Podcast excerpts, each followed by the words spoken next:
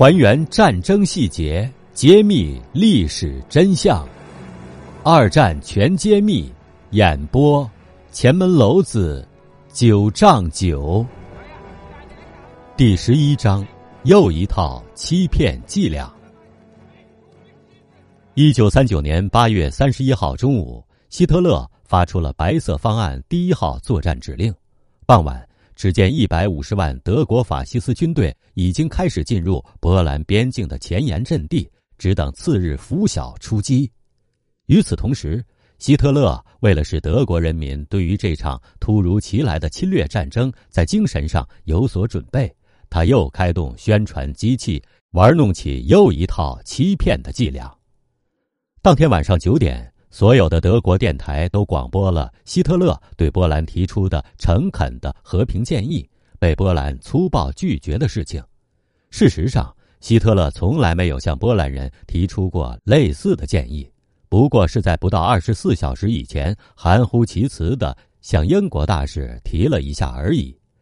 然而，这个重要的、真正的事实，广播电台却完全隐瞒不报，而同时。为了给入侵波兰制造借口，希特勒明白，仅仅依靠言辞宣传是不够的，还需要有实际行动。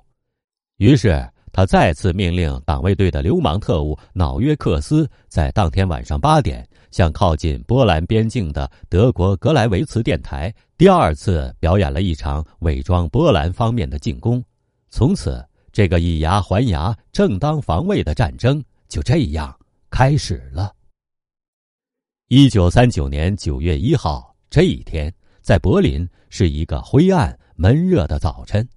尽管无线电和晨报的号外相继传来重要新闻，但街上的老百姓却对此非常的冷淡。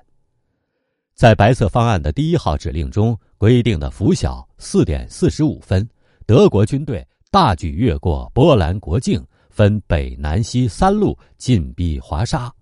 天空中。德国的机群吼叫着飞向波兰的部队、军火库、桥梁、铁路以及不设防的城市。波兰人民第一次尝到了人类历史上规模最大的来自空中的突然死亡和毁灭的滋味在此后的六年之间，欧亚两洲千百万男女老幼将经常处在这种恐怖之下。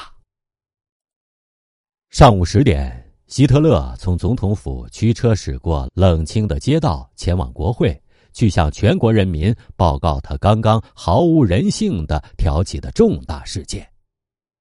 希特勒在过去夺取政权和巩固政权的时候，已经不知道说了多少谎话，而在这个历史的严重关头，他又用混淆视听的谎言来愚弄善良的德国人民。并为他那荒唐的行为辩护。